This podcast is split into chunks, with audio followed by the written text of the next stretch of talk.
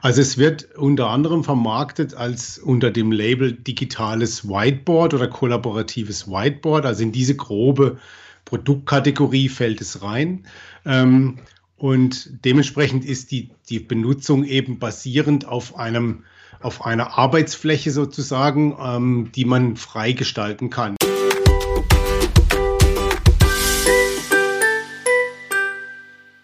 Ja, hallo und herzlich willkommen zu einer neuen Folge von Wegweiser Digitale Schule. Ich habe heute zu Gast bei mir Andreas Kalt und es geht heute um ein Werkzeug, das ist nämlich Concept Board. Hallo Andreas. Hallo Tobias, schön, dass ich da sein kann. Ja, freut mich, Andreas. Du, ähm, dich kennt man sicherlich bei den Lehrerblogs, ähm, gibt es äh, ganz viele interessante und eines gehört sicherlich auch dazu, das ist nämlich deine Seite rete-mirabile.net. Da schreibst du ja ganz viel über digital gestützten Unterricht, stellst neue Werkzeuge vor. Und ähm, ja, dein Blog lese ich eigentlich schon recht lange und ich bin damals auf ein Werkzeug für den Mac aufmerksam geworden. Das war Curio, ähm, mit dem man so ja ganz viel ähm, Unterricht planen kann, Mindmaps machen kann, Material sammeln kann, Notizen anfertigen kann. Ich muss sagen, ich nutze es mittlerweile nicht mehr. Ähm, aber das, was Curio immer so ganz gut lokal gemacht hat, finde ich, kann jetzt in gespeckter Variante natürlich ähm, das Werkzeug Concept Board, das wir uns heute genauer anschauen. Kann man das so sagen? Ja, also ich würde schon sagen, dass die beiden Tools verbindet, dass sie ähm, einerseits sehr viel Freiheit lassen, wie man damit arbeiten möchte und dass sie eben so eine, das Grundkonzept haben, dass man eine große Arbeitsfläche hat, die in alle Richtungen im Grunde unendlich ist, wenn man sie so haben will und da einfach ähm, prinzipiell Material drauf platziert, um dann damit zu interagieren oder es, um es zu zeigen. Bei Curio ist es so, dass man ja in der Regel allein damit arbeitet. Da mhm. mache ich zum Beispiel meine ganze Unterrichtsplanung damit. Ähm, und dann stelle ich das zu Hause zusammen und dann interagieren wir ja dann im Unterricht damit. Und bei Concept Board hat man eben den Vorteil, dass das äh, nicht nur darauf beschränkt ist, auf einem Computer zu machen, sondern dass man mit mehreren Leuten gleichzeitig drauf arbeiten kann, weswegen ich es jetzt in der Fernunterrichtsphase ganz intensiv genutzt habe, ähm, um dann mit meinen Lerngruppen da eben während der Unterrichtsphase zusammenzuarbeiten. Mhm. Und ähm, Unterricht bei dir heißt, äh, die Schüler genießen den Unterricht in den Fächern Englisch, wenn ich es richtig im Kopf habe. Geografie ja. gibst du? Geografie, ähm, Naturwissenschaft und Technik, NWT heißt das Fach in Baden-Württemberg und zum Teil noch in Medien. Mhm. Ja, und da setzt du jetzt dieses Concept Board ganz intensiv ein. Jetzt wollen wir uns mal anschauen, was ist es denn genau? Du hast es schon ein bisschen skizziert. Ähm, ich habe es äh, vorab schon ähm, ein paar Mal so, gerade auf Twitter auch gelesen und ähm, ja, habe dann von dir den äh, Beitrag dazu auch auf deinem Blog gelesen und habe mir gedacht, ähm, das muss ich mir jetzt mal näher ansehen. Also es ist ein, ein kostenloses Werkzeug, ja, kann man schon mal ja. sagen. Ja. Ähm, es dient zum, zur Zusammenarbeit mit äh, Lehrenden und Lernenden und ähm, es kommt von einer deutschen Firma, was denke ich auch ganz wichtig ist zu wissen, wenn es um so eine ähm, internetgestützte Anwendung geht. Und ähm, auf der Seite kann man auch lesen, Hosting findet auch in Deutschland statt. Ja, genau. Also es wird unter anderem vermarktet als unter dem Label digitales Whiteboard oder kollaboratives Whiteboard. Also in diese grobe Produktkategorie fällt es rein. Ähm, und dementsprechend ist die, die Benutzung eben basierend auf einem auf einer Arbeitsfläche sozusagen, ähm, die man freigestalten kann. Wenn man startet, ist die einfach leer und dann kann man da unterschiedlichste Dinge drauf platzieren, also zum Beispiel Textboxen oder auch fertige Dateien. Äh, Im Unterricht zum Beispiel mache ich es ganz oft so in Englisch, dass ich ähm, einen Text ins PDF einfach hochlade ähm, um dann eine gemeinsame Textbasis zu haben. Ich habe jetzt gerade zum Beispiel Short Stories behandelt in Englisch. Dann war immer die Short Story als PDF auf diesem ähm, Concept Board drauf. Ähm, und dann konnte ich da verschiedene Aufgabenstellungen geben und die Schüler konnten dann eben ähm, gleichzeitig markieren und mit so Sticky Notes, also mit so Haftnotizen sozusagen am Rand ihre Ideen festhalten. Ähm, das haben wir dann oft zum Beispiel in so Breakout-Gruppen gemacht, dass also mhm. ähm, das, das Board sozusagen die Arbeitsgrundlage für die, die Teilgruppen war und danach konnte man wieder zusammenkommen und die einzelnen Gruppen konnten erklären, was sie sich jetzt da gedacht hatten, was sie für, im Text für Merkmale gefunden hatten und so weiter. Ähm, und so gibt es eben dann noch ein paar Werkzeuge mehr. Also als, als Autor des, des Concept Boards hat man noch Markierstift und Zeichenfunktion und eben jegliche Funktion, Dateien hochzuladen, auch YouTube-Videos einzubinden. Mhm. Wenn man das mit Lernenden teilt, haben die einen etwas reduzierten Funktionsumfang. Äh, die können dann eben diese Sticky Notes und Kommentare posten ähm, oder mit dem Markierstift Sachen hervorheben. Aber ich habe so das Gefühl, das reicht völlig für, für die Lernenden. Also da fehlt eigentlich nichts. Im Gegenteil, oftmals ist es ja so, wenn es zu viele Werkzeuge sind, dann verwirrt es eher und wird unstrukturiert. Mhm. Ähm, und so hat man eigentlich, finde ich, gerade so die richtige Mischung aus dem, was möglich ist, ohne gleich völlig überfahren zu sein als jemand, der das im Unterricht als Schülerin oder Schüler gezeigt kriegt. Also ich habe mit keiner Lerngruppe, auch mit siebten und achtklässlern, musste ich mehr als zwei Minuten kurz erklären, was man macht, sondern danach konnte es gleich losgehen. Und das finde ich ist ja auch immer wieder wichtig, dass man jetzt nicht erst eine Stunde Einführung machen muss, bis man das Tool verwenden kann, mhm. sondern dass es ganz schnell um den Inhalt gehen kann. Das finde ich ist, das sagst du genau richtig. Das ist so das Besondere, finde ich, bei Concept Board. Du hast eigentlich doch schon eine gehobene Anzahl an Funktionen eigentlich drin, aber man hat das Gefühl, dass es an jeder Stelle absolut intuitiv ist. Also ich würde sogar behaupten, es ist einfacher zu bedienen, wenn man es zum ersten Mal sieht, ähm, als so ein Padlet. Padlet ja. ist ja weit verbreitet. Und ich denke, wer ein Padlet äh, durchschaut hat, wie das funktioniert, der kommt mit Concept Board wahrscheinlich sogar noch einfacher zurecht. Ich finde diese, diese Oberfläche sehr schick, die ist sehr reduziert. Die Funktionen sind da, wo man es erwartet. Und ja, es funktioniert einfach ohne großes Einarbeiten. Das ist auf jeden Fall ein ganz großer Pluspunkt, denke ich, wenn wir das auch ähm, als Lehrkräfte für die Schüler einsetzen. Mhm, ja, ähm, Du hast ja gesagt, mit diesem PDF hochladen. Ähm, das finde ich sehr schön gelöst, weil du, du ziehst ja so ein PDF drauf ähm, und lädst es dann hoch und er macht ja dann wirklich bei mehrseitigen PDFs, macht er so schön die Seiten untereinander auf diesem digitalen Whiteboard und du kannst dann nachträglich sogar diese Seiten noch verschieben, dass du sie dann irgendwie anders anordnest. Also ja. Das ja. fand ich auch sehr, sehr praktisch. Und du hast dann eigentlich immer in diesem ganzen Whiteboard ähm, rundherum Platz für die, für die Schüler. Du hast es ja angesprochen äh, mit dieser Kommentarfunktion auch, die, wie ich finde, bei, bei so PDFs wunderbar ist, dass du dann kannst einen Pfeil draufziehen, die Schüler können was schreiben, du siehst, wer das geschrieben hat, du kannst es nachträglich noch verschieben und du weißt genau, worauf sie Bezug nehmen. Ja, ja, also für mich war das auch äh, ein ganz wichtiger Fortschritt, als ich dann angefangen habe, das im Fernunterricht einzusetzen. Ähm, die Zusammenarbeit wird auf einmal so viel konkreter. Also davor habe hab ich zum Beispiel Dateien über die Lernplattform verteilt mhm. ähm, und dann hat die aber natürlich jeder zu Hause bei sich offen.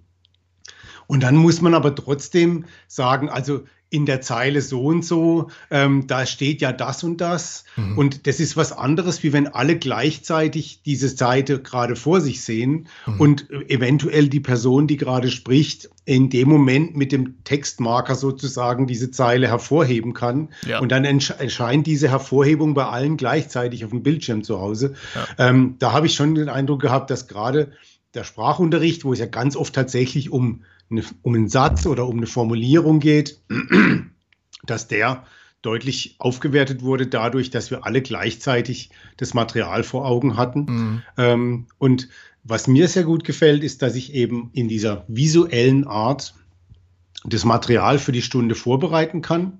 Ich bereite also quasi, ich lege alles zurecht sozusagen, ich lege die Datei dahin, ich schreibe den Arbeitsauftrag drauf. Wenn was wichtig ist, kann ich selber schon mal einen roten Kringel um irgendwas machen mhm. oder so, ja.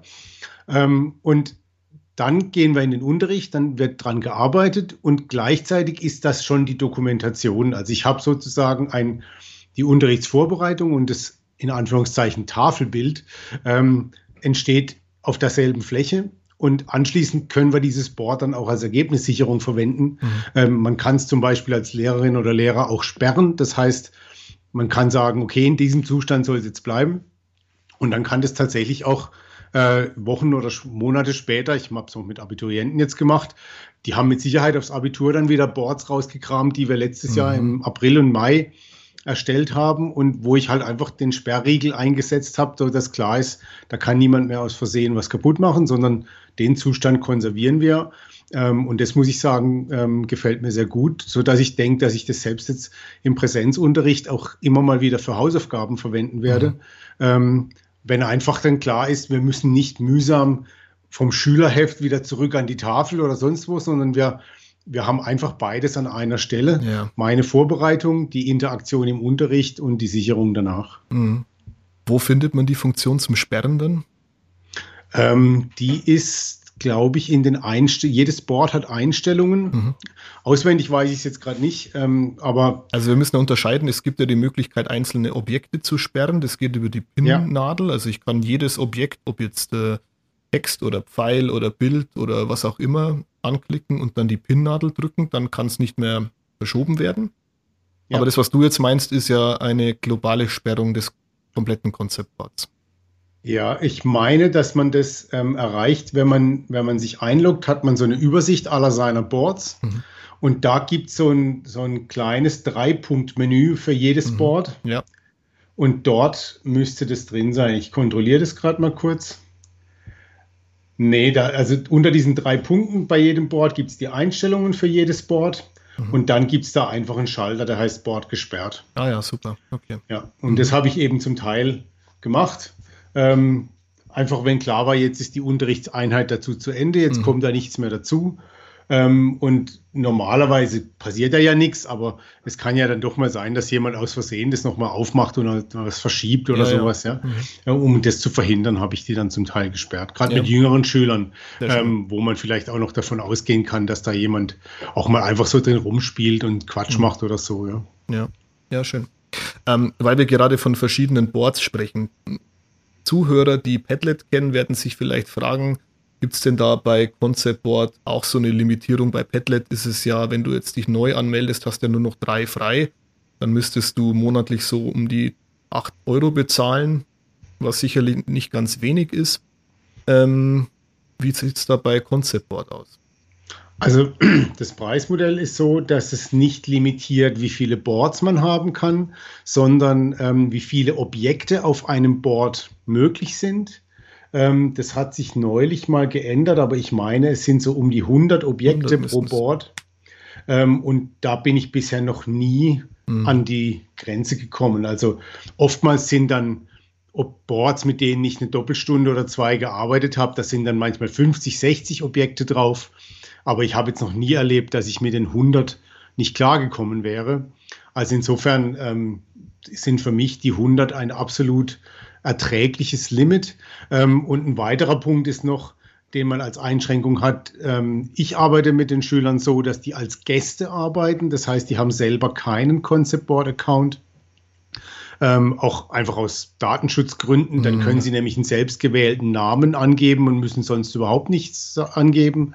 Ähm, und in dem Fall können die Schülerinnen und Schüler dann eben nur kommentieren und nicht selber ähm, sozusagen eigene Dateien hochladen oder sowas. Also das heißt, das ist eine weitere Limitierung, die sich aber nicht aus, der, aus dem kostenlosen Account ergibt, sondern aus der Tatsache, dass ich eben meine Schüler keinen, keinen Account erstellen lasse. Ähm, aber was sie immer machen können, ist eben die Kommentarfunktion nutzen, die Sticky Notes, also diese Haftnotizen und Stift und äh, Highlighter, also den Textmarker. Und diese vier Tools, muss ich sagen, finde ich völlig ausreichend ähm, für das, was ich bisher gebraucht habe. Ähm, sollte man dann irgendwie das Gefühl haben, die Schüler sollten zum Beispiel selber Boards erstellen oder so, das kann man mhm. ja auch sich vorstellen, dass man sagt, man lässt darauf kreative Produkte erstellen, dann bräuchten die Schülerinnen und Schüler tatsächlich eigene Accounts. Was ich jetzt allerdings dann auch, da würde ich dann wahrscheinlich mit Elternbrief arbeiten und ja. das kurz erklären. Auch wenn du natürlich, wie richtig erwähnt hast, das, das ist eine deutsche Firma, die kommen aus der Nähe von Stuttgart ursprünglich.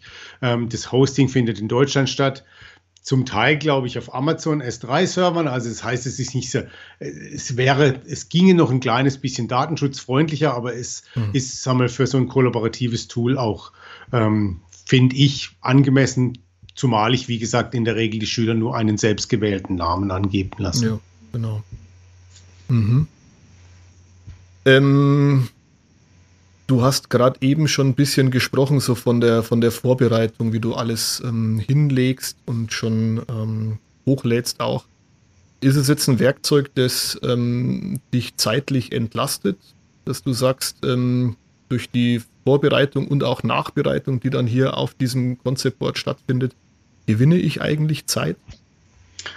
Ähm, würde ich nicht sagen. Ich würde also ich im Grunde läuft meine Unterrichtsvorbereitung fast genauso, wie sie sonst im, im Präsenzunterricht gelaufen ist.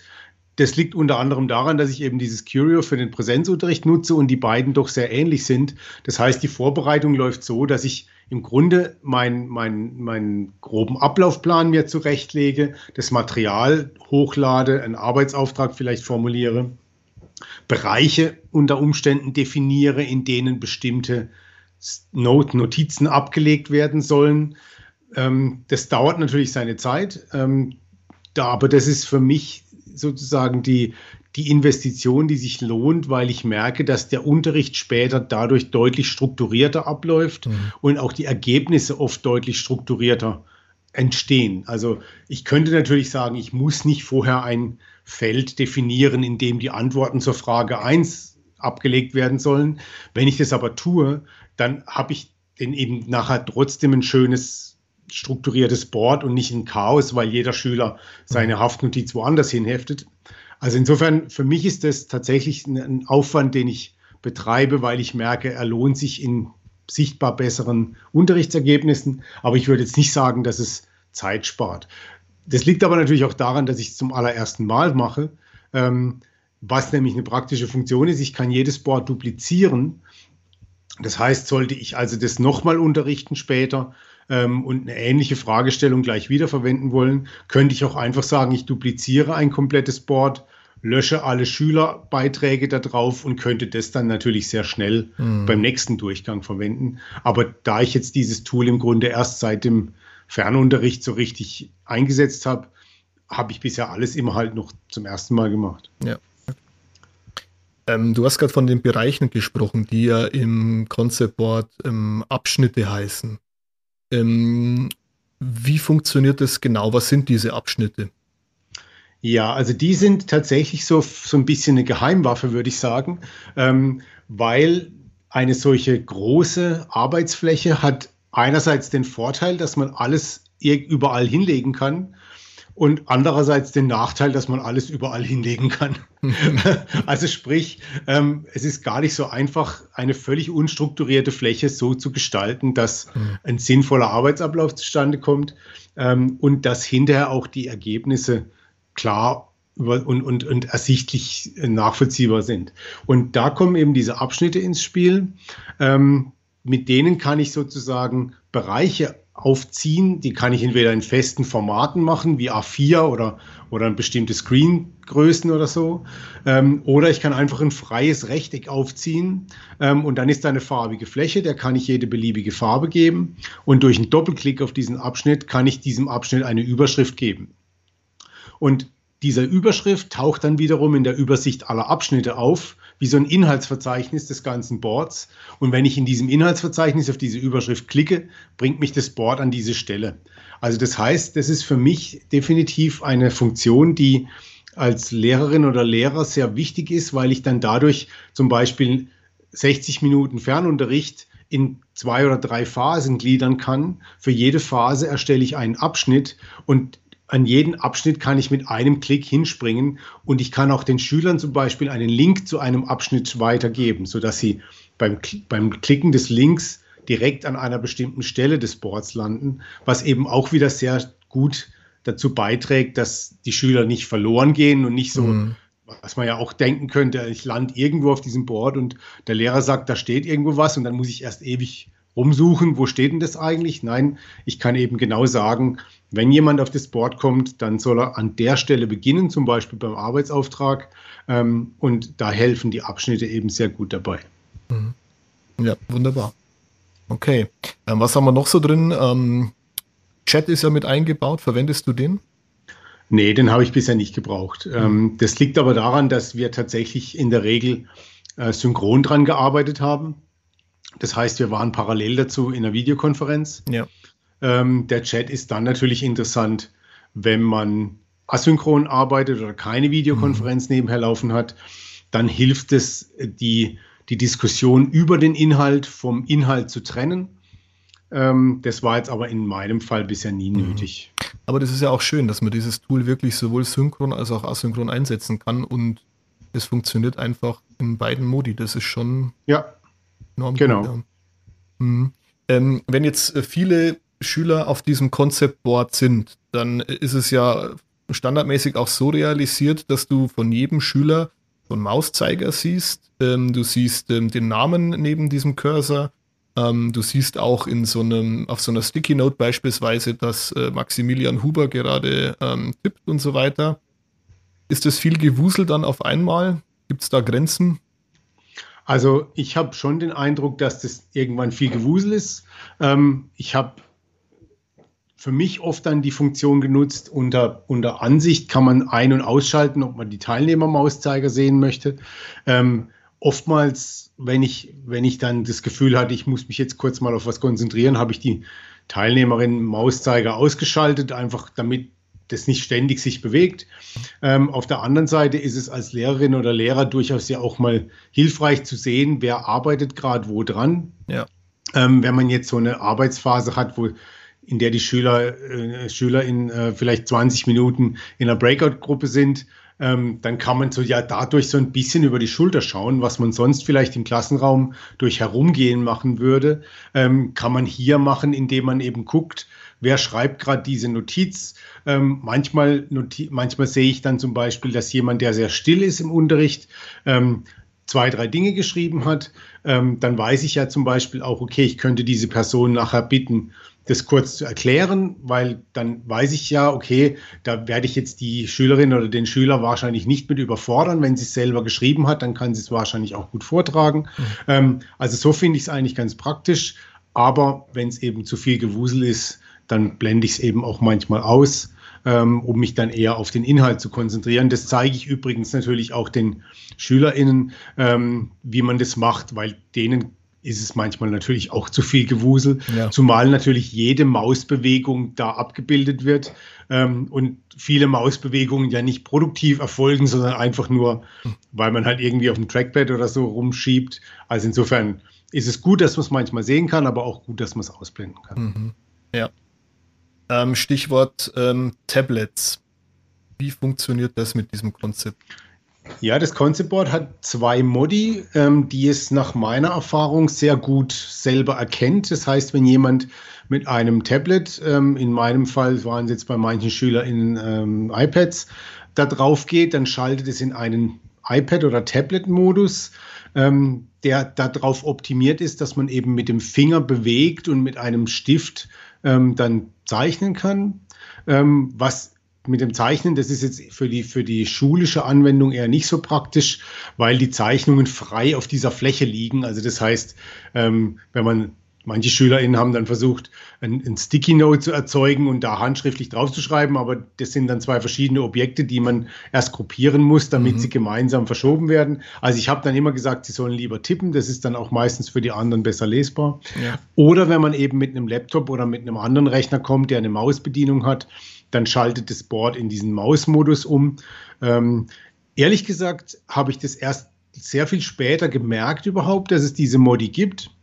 Obwohl ich selber auch schon mit dem, mit dem iPad versucht hatte, wie das ist, ähm, was aus meiner Sicht wirklich sehr für diese Intuitivität mhm. spricht, weil es sich einfach normal angefühlt hat mit jedem Gerät. Also ich musste gar nicht überlegen, was mache ich jetzt, ja. sondern auf dem iPad konnte ich halt mit der Zwei-Finger-Wischgeste größer und kleiner zoomen, wie man das von jedem anderen Ding am iPad auch erwartet. Mhm. Und ähm, mit, mit meinem Trackpad auf dem Laptop hat das auch funktioniert. Ähm, Scrollen, fun also aus meiner Sicht hat es einfach so funktioniert, wie ich es erwartet hätte. Ja. Ähm, und bisher hat auch noch nie eine Schülerin oder ein Schüler äh, technische Fragen dazu gestellt. Das heißt, bei denen muss es offensichtlich auch einfach funktioniert ja. haben, was aus meiner Sicht eine der großen Stärken ist von diesem Tool ist. Mhm, definitiv, ja. Ähm, ich habe das heute mal mit äh, Seminaristen, also Lehramtsanwärtern ausprobiert und dann haben wir uns auch angesehen, über diese Plus-Schaltfläche links oben kannst du ja noch Elemente einfügen. Das sind ja unfassbar viele Templates und auch sogenannte Bausteine drin. Also die ja. Templates sind jetzt etwas umfangreichere ähm, Vorlagen. Die Bausteine sind eher so kleine Vorlagen. Und da hast du ja vom Kanban-Board über einen Wochenplan ist ja da alles drin. Ähm, komischerweise nicht übersetzt, das ist auf Englisch, aber du kannst halt dann auch ganz schnell aus einem Monday einen Montag machen und so weiter. Das hat ja. mich jetzt etwas überrascht, weil es ja doch eine deutsche Firma ist, aber das hat vielleicht bei der Entwicklung jetzt noch nicht die oberste Priorität gehabt. Aber es sind wirklich voll aussehende, leicht zu verwendende Vorlagen. Symbole sind mit dabei, zahlreiche, die du einfügen kannst. Also es ist wirklich ein, kann man sagen, so ein, so ein rundum sorglos Paket, das man hier bekommt. Ja, ja. Also ähm, der Hintergrund ist wohl der, ähm, dass das, das Hauptzielpublikum sind Firmen und vor allem Firmen im Softwarebereich, würde ich sagen. Ja. Mhm. Ähm, und da kommen die beiden Entwickler auch her, die das ursprünglich mal gegründet haben. Und ich, also wenn man sich diese Templates anschaut, dann sind eben ganz viele so auf die Geschäftswelt ausgerichtet. Mhm. Ähm, das heißt, die sind jetzt nicht explizit für die Schule da, aber viele davon kann man sicherlich auch für die Schule ganz gut verwenden. Ähm, was das Einzige, was man vielleicht erwähnen sollte, weil ich da tatsächlich auch mal eine Kollegin hatte, die da so ein bisschen enttäuscht war. Mindmaps gehen tatsächlich nicht so wahnsinnig gut damit, ähm, weil das scheint auf den ersten Blick das perfekte Mindmap-Tool zu sein, weil es eben alles so schön platzieren lässt. Aber es gibt keine Funktion, eine Linie an einen Kasten festzumachen. Mhm. Ähm, das heißt, man müsste immer die Notiz zuerst platzieren, dann müsste man die Notiz von Hand zwischen der Notiz und dem, dem anderen Knoten ziehen. Also da gibt es deutlich, äh, sagen wir, einfachere Tools. Mhm. Ähm, als jetzt das Concept Board. Falls das jetzt jemand im Hinterkopf hat, zu sagen, jawohl, da mache ich Mindmaps damit, das scheint mir tatsächlich an der Stelle nicht so ganz praktisch. Aber für fast alles andere ähm, ist es ja. für mich tatsächlich, äh, wie ich es da auch in diesem Blogbeitrag geschrieben habe, so das Schweizer Taschenmesser. Mhm. Äh, ich habe bisher noch keine, noch keine Planung gefunden, die ich damit nicht hätte machen können. Ähm, und das war für mich einfach dann auch ein, ein großer Pluspunkt, weil ich finde, es macht ja auch dann wenig Sinn, in jeder neuen Fernunterrichtsstunde wieder ein neues Tool einführen zu müssen, ja. sondern es ist ja dann gut, wenn alle Beteiligten irgendwann mal wissen, okay, damit arbeiten wir und wir wissen, wie das funktioniert und dann kriegt man Routine und dann ist man umso schneller beim produktiven Arbeiten, wie wenn man ständig sich an was Neues gewöhnen muss und dann doch die Bedienungsfeinheiten ja in der Regel etwas unterschiedlich sind. Bei dem einen macht der Doppelklick das, beim anderen macht der mhm. Doppelklick das und so. Und da, deswegen war das für mich so die 80 Prozent der Fälle abdeckende Universallösung, mit der ich bis nach bis heute eigentlich sehr zufrieden bin. Mhm. Ja, das kann ich absolut so unterschreiben. Es ist wirklich ähm, ein gutes Allround-Werkzeug, kann man sagen. Ja. Ja, wer jetzt von den Zuhörerinnen und Zuhörern das noch genauer nachlesen will, das gibt es dann in der Juni-Ausgabe vom Wegweiser Digitale Schule. Da haben wir das auf Seite 3. Da haben wir auch zwei Videos von dir verlinkt, Andreas, die du ähm, erstellt hast, wo das nochmal genau erklärt ist. Da auch nochmal herzlichen Dank dafür. Gerne. Ähm, da wird es also wirklich nochmal ganz anschaulich alles äh, gezeigt.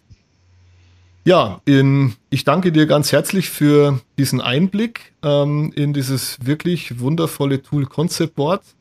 Ähm, glaube, dass es ähm, für viele, die sich das anhören, echt ein Blick äh, wert sein kann äh, und dass es auch eine Erleichterung ist für den Unterricht und zwar nicht nur in Distanz, sondern auch in Präsenz oder beides im Sinne des Blended Learnings. Ja, denke ich auch. Ja, vielleicht noch zum Schluss, weil wir das die ganze Zeit nicht erwähnt haben, conceptboard.com ist ja. die Adresse, unter der man es ja. findet.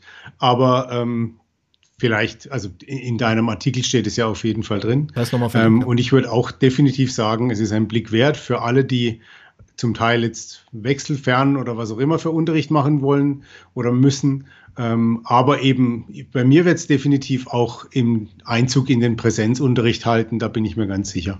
Mhm. Ja, es ist halt auch super für die, für die nahtlose Weiterarbeit dann. Also was du in der Schule machst, haben dann alle gleichzeitig zu Hause, können dann da noch Beiträge liefern. Also es ja. fühlt sich sehr natürlich an, damit zu arbeiten. Ja. Wunderbar. Andreas, vielen Dank und ich wünsche dir noch einen schönen Tag. Herzlichen Dank auch und dir auch ein schönes Wochenende. Mach's gut. Ciao. Ciao.